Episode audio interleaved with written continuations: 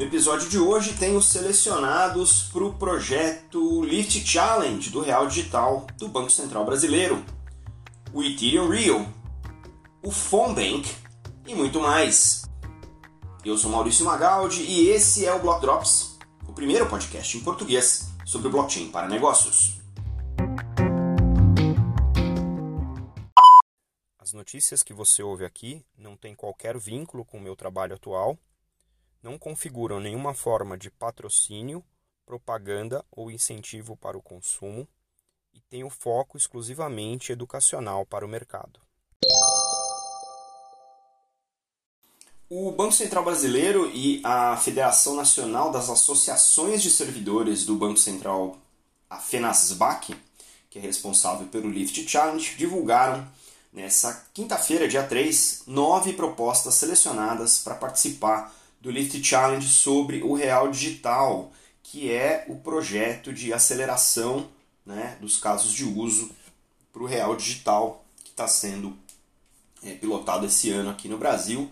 E tem nove propostas super interessantes que estão sendo apresentadas, que foram selecionadas. Eu vou correr aqui rapidinho para vocês. Uma foi a AVE.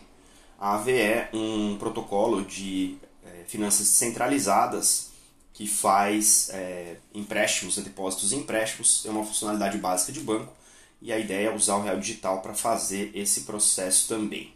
O Banco Santander é, aprovou nesse projeto um caso de integração de serviços que apresenta entrega contra pagamento, tal do DVP, entre ativos reais, né, e aí especificamente nesse caso para imóveis e automóveis. A FEBRABAN, que é a Federação é, Brasileira de Bancos, trouxe é, um projeto de liquidação de ativos financeiros é, ligados diretamente à arquitetura do real digital. Né? O Itaú, Unibanco, a B3 e a R3 é, se juntaram para uma proposta de interoperabilidade entre duas ou mais redes soberanas usando o CBDC, ou seja, isso aqui é, vai ser como se fosse a parte, o, o encanamento de câmbio entre múltiplas blockchains.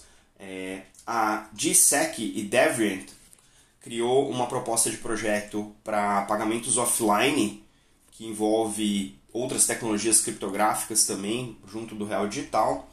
O mercado Bitcoin, junto com a fundação CPQD e a Bitrust, é, colocaram um projeto para fazer DVP, né, entrega versus pagamento de ativos nativamente digitais, que é para onde essa economia toda está indo. A TechBan e a Capital fizeram uma proposta de projeto combinando os elementos de blockchain, um DVP e internet das coisas, justamente para oferecer aí uma possibilidade de solução logística. A Vert, Digital Asset e Oliver Wyman é, ofereceram um projeto de financiamento rural com programabilidade. A gente já falou aqui um pouquinho de dinheiro programável, então vai bem nessa linha. A Visa, a Consensys e a Microsoft lançaram um projeto, né, jogaram aqui no, no, no Lift Challenge, um projeto para garantir fluidez e a utilização adequada de recursos de financiamento, uma, uma espécie de rastreabilidade para empréstimos de PME. Muito legal todos esses projetos, bastante interessantes, mas o que eu não vi e eu espero que apareça em algum momento desse Lift Challenge é como é que a gente vai usar tecnologia para impedir o estabelecimento de, uma, eh, de um estado de surveillance, de monitoramento que é um dos grandes é, desafios para as CBDCs. Espero que esse projeto também venha a exacerbar um pouquinho desse desafio e trazer potenciais soluções para esse que pode ser sim um grande deal breaker para as CBDCs em geral. De 11 a 20 de março acontece no Rio de Janeiro a primeira edição desse evento aqui no Brasil, o Ethereum Rio. Esse é um evento do calendário oficial da comunidade do Ethereum e esse evento especificamente no Rio de Janeiro vai fomentar é, o Rio como um hub regional. A ideia é reunir os membros das comunidades que trabalham com o blockchain do Ethereum na América Latina. A ideia é conectar essa, essa galera, criar um ambiente de colaboração e desenvolver o ecossistema do blockchain da Ethereum no Rio de Janeiro, no Brasil e na América Latina. criação de comunidades, proporcionar um ambiente onde as pessoas possam trazer suas ideias e contribuir com esse que é um dos principais projetos open source né, do, do, do ecossistema das blockchains. O evento em si vai ser realizado no Museu da Manhã, na cidade do Rio de Janeiro, vai correr durante aí 10 dias, tem uma exposição de arte digital em NFT, vai ter bootcamp para aprendizado aí de fundamentos da Web 3.0, das blockchains, né, para poder desenvolver contratos inteligentes aí. É, 80 alunos selecionados vão ter acesso a mentores é, globais aí que estão envolvidas, é, pessoas que estão envolvidas no ecossistema da Ethereum. Os painéis e workshops vão de 14 a 16 de março. Tem dois dias de programação internacional em inglês e um dia focado aí em levar conteúdo sobre blockchain de maneira mais acessível para a comunidade brasileira. O Launchpad, que acontece dia 12 e 13 de março, acontece é, o pitch reverso, né, onde os investidores vão apresentar a sua capacidade de apoiar os projetos que vão estar lá é, em apresentação. Tem um hackathon que acontece de dia 18 a dia 20, onde a ideia aqui é trazer o pessoal da computação, da, da parte de design, UX, economia, para participar em projetos é, que causem impacto social positivo. Alguns dos nomes que eu vou citar aqui para vocês, tem muito mais, mas tem alguns nomes muito interessantes aqui. O Alex Van de Sande, da INS Domains, o brasileiro.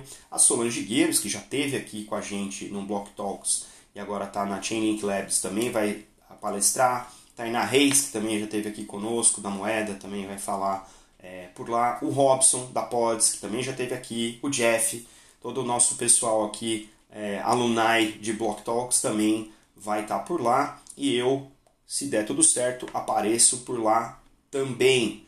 É, então, muito. Ah, Camila. Camila Rioja, da Celo. Luiz Daime da Moss, que também são alumni aqui do Block Talks, também vão estar por lá.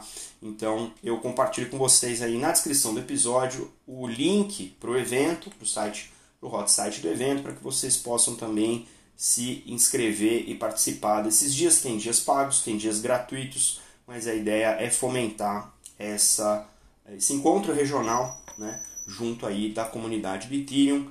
Se tudo der certo, a gente se vê presencialmente lá no Rio de Janeiro. Um dos temas favoritos deste podcast, como a gente sempre fala aqui, é o Blockchain for Good ou Blockchain for Social Good. Né? E a gente tem uh, tido recentemente acesso a muitos projetos interessantes nesse espaço e um que cruzou o meu caminho aqui numa das nossas discussões semanais aqui com a minha colega Guerra Kiwana foi a Phone A Phone anunciou um round é, sobrescrito de 3,5 milhões de dólares para levar finanças descentralizadas para o mercado mais massificado nos mercados emergentes, especialmente aqueles mercados que são mobile first, ou seja, que têm uh, uma alta utilização de dispositivos móveis, mas que têm uh, os sub bancarizados e os não bancarizados como é, população-alvo, como público-alvo. Esse é, investimento de 3,5 milhões foi um round de seed, né, ancorado pela New Form Capital, com várias participações interessantes, inclusive a Kraken Ventures, da Exchange Kraken, né, e a Republic Capital, que é um fundo de cripto também. E interessante é, a participação até do Pharrell Williams via o seu fundo Black Ambition. Né? A Fonbank em si é uma empresa de finanças centralizadas que quer trazer é, o mundo das finanças centralizadas para quem não tem banco ou para quem não é bem servido para banco nos mercados emergentes, nos continentes africanos, latino-americano e no sudeste asiático, permitindo que eles acessem a economia digital global. A ideia é destravar esse acesso oferecendo a plataforma de DeFi entre diversas soluções. O que é mais assim, curioso sobre a Funbank é que a ideia é entrar é, no mercado junto com é, os usuários de é, telefonia móvel pré-paga e converter os créditos pré-pagos em dinheiro digital e permitir que esse crédito seja é, gasto né, em qualquer lugar. É, um, é quase que uma plataforma de interoperabilidade. Então você carrega o seu pré-pago, você usa os seus minutos conforme está carregado no seu plano e você também pode interoperar com redes né, de uh, blockchain onde você consiga usar criptomoedas ou criptoativos. Então tem Bitcoin, Ethereum, outras é, stablecoins e outras economias, por exemplo, NFTs ou Play to Earn. Né? A ideia é usar esse dinheiro, né, que talvez às vezes fique até sem utilização é, do ponto de vista do celular, para você é, fazer esse onboarding né, na criptoeconomia, como a gente tem discutido aqui. Muito interessante esse caso, porque no final das contas a gente já vem falando aqui também né, do acesso do, do UX e a Fonbank faz isso quase que é, integrado a como as pessoas já estão acostumadas a fazer o chamado on-ramp do seu dinheiro, né? do mundo tradicional para dentro do mundo mobile e aí através da aplicação que eles estão construindo converter esse estoque de dinheiro num estoque de criptoativos que permite interoperabilidade entre outras economias.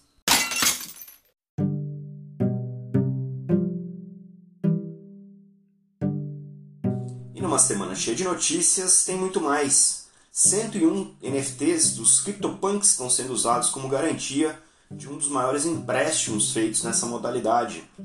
A Mastercard lançou, junto com a Gemini, um cartão de crédito que tem recompensas em cripto.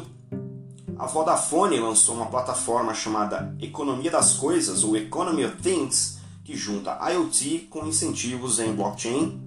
A KPMG, que recentemente fez um aporte em Ethereum no seu balanço, comprou um NFT da World of Women, uma das coleções mais populares e recentes nesse espaço, e também um nome no NS da Ethereum. A Eletrobras lançou uma RFP para um projeto de colocar o selo Procel em blockchain. A Tiny Rebel, empresa de jogos, levantou 7 milhões para construir o metaverso dos bichinhos de estimação, o Betaverse. A cidade de Lugano, na Suíça, vai adotar Bitcoin como moeda oficial. O Senado do estado da Virgínia autorizou os bancos do estado a oferecerem custódias de criptomoedas. O problema da Infura durante essa semana vai ter algumas consequências para a questão de descentralização da Ethereum. O relatório da Consensus Insights for Institutions está disponível. A Virgo se juntou à Growth Tech para lançar uma joint venture chamada Optini, que vai fazer o desenvolvimento de smart contracts. A SEC, órgão regulador de securities dos Estados Unidos, colocou os NFTs dentro do seu radar de investigação, a Hermit Crab vai lançar uma cidade Brasil dentro do metaverso do Sandbox e o mercado pago atingiu a meta de 1 milhão de usuários de cripto em apenas 60 dias.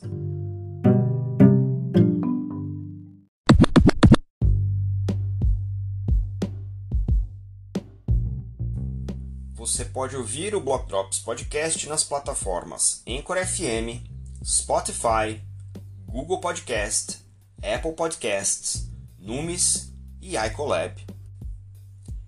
Entre em contato conosco através do Instagram, Block Drops Podcast, no Twitter, Block Drops Pod e por e-mail, blockdropspodcast.gmail.com.